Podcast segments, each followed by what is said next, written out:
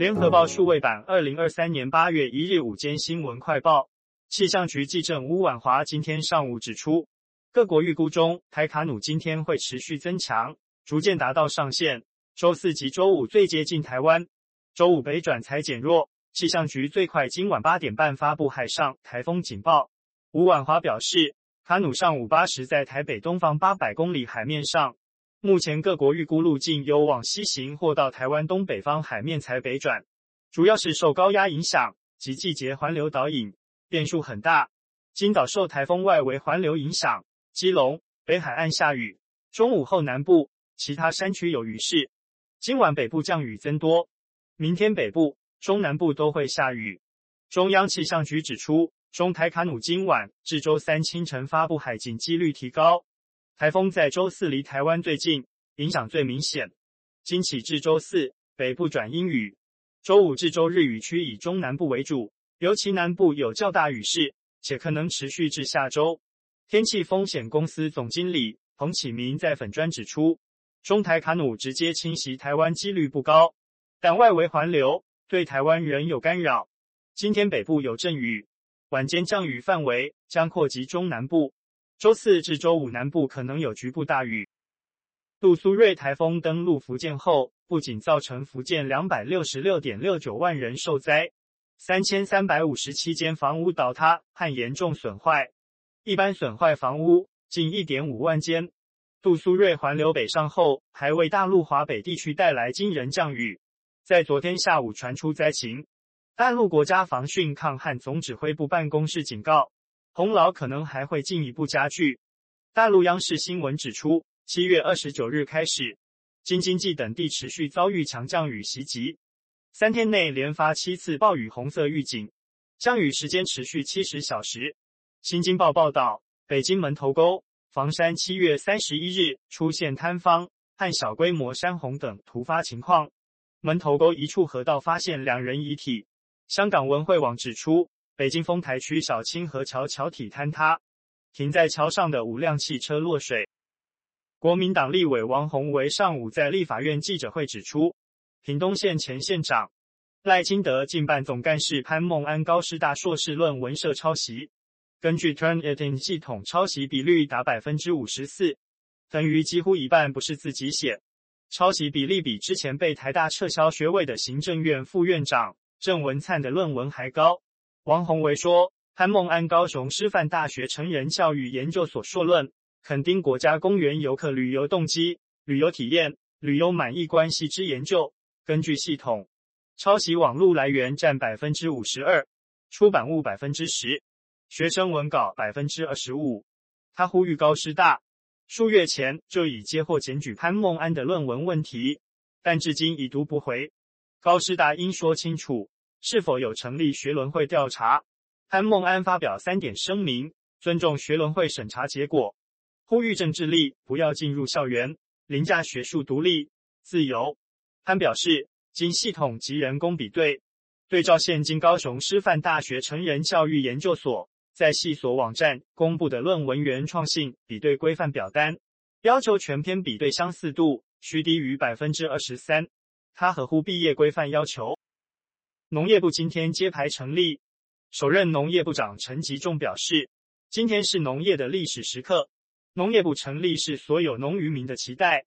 未来会与产业界、学术界、农会、渔会等农民团体一起努力，解决农业问题，让农业永续。陈吉仲说，农业永续是要让农地水都做好，把防疫做好，让成本降低，价格提高。这样农民才会在这块土地耕作，渔民愿意从事捕捞或养殖，一起努力壮大农业。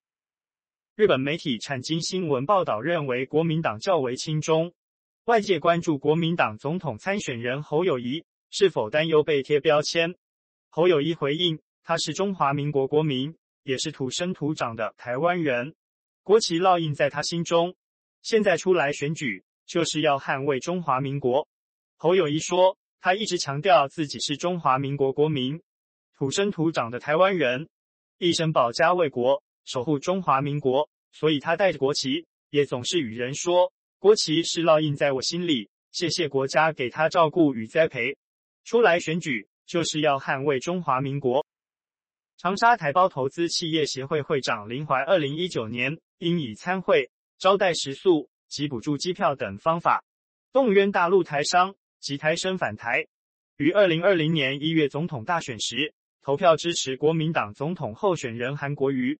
二审林男被依违反正副总统选罢法判刑三年二月，褫夺公权四年，经最高法院驳回上诉，全案定验。台北地检署定八月二十二日上午传唤他到案发监执行。至于同案其余被告，中华妇女联合会副秘书长及湖南省衡阳办事处主任沈彬，中华两岸新家庭协会会长蒋明霞，中华湖南邵阳旅台同乡会理事长张国军，台商庄元璋等四人，二审遭判刑一年八月，缓刑五年，并向公库支付二十万元及接受法制。教育三十小时，四人未上诉而确定。据高院判决，二零一九年间，中国大陆湖南长沙市台办经济处长黄道年，透过金元林怀等人与当地台商协会办活动，以每人机票补助一千五百元，动员台商台生返台支持韩国瑜和国民党。事后被查出，共有四百六十七人申请补助。周玉蔻前年在民事辣新闻一五二。汉来宾质疑台中立委补选事务不公，他称区公所的人都是严加指挥。国家通讯传播委员会认为民事违反事实查证原则，损害公共利益，以违反卫星广播电视法裁罚四十万元。民事不服提行政诉讼，台北地院行政诉讼庭判决驳回，可上诉。二零二一年十二月二十日，民事辣新闻一五二节目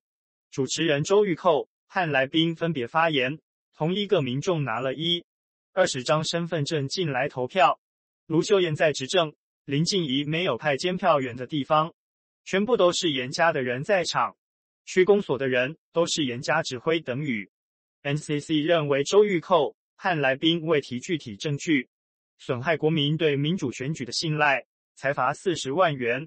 民事不服处分提行政诉讼。台北地院认为周玉蔻。会针对来宾发言进一步查证或追问消息来源可信度，反而附和来宾所述，也没有透过发问或言语穿插平衡来宾陈述，民事疏于注意，应负担过失责任。认为 NCC 处分没有违误。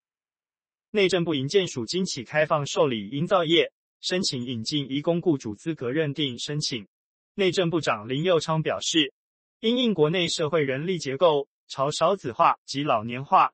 营造业面临缺工情况。经劳动部跨国劳动力政策协商咨询小组会议讨论，同意有条件定额开放营造业移工，首拨八千个名额，约一千九百家营造业者可受惠，视申请情况增加至一点五万名。预计九月底完成八月申请案的审核，于官网公布合格名单。林佑昌说，兼顾本国劳工就业权益。是采取有条件的开放，需以营造业者承揽工程契约的工程范围为限。申请业者必须是综合营造业、专业营造业及土木包工业，符合三年内平均每年承揽工程达法定资本额十倍。申请时需承揽在建工程，同时聘雇一定人数的本国劳工，方可向营建署提出雇主资格认定申请。有移工申请资格认定等疑问。可于周一至五早上八时三十分至下午五时三十分拨打咨询专线零四九二三一六零三五，申请规定、表单等，请至营建署网站查询下载。垦丁国家公园后壁湖前点有被称“贝中之王”的硨磲贝，网友昨晚在 PTT 指一颗长约六十公分，被潜水客视为称“镇海之宝”的大型硨磲贝死了。台湾潜水公司执行长陈其恩说。杜苏芮台风前都还安然无恙，被窃可能性低。研判是连续多天巨浪猛烈侵袭推移造成伤害。垦管处表示将和志工下海探查。海洋委员会去年预告修正海洋保育类野生动物名录，将国内七种砗磲贝列为珍贵稀有海洋保育类野生动物，但最后未通过。垦丁海产店偶会发现有店家展示野生砗磲贝贩售。垦管处表示。将和志工下海探查，有可能是台风造成的伤害。但无论是水族采集贩卖或盗采繁养，都触犯国家公园法并伤害自然环境。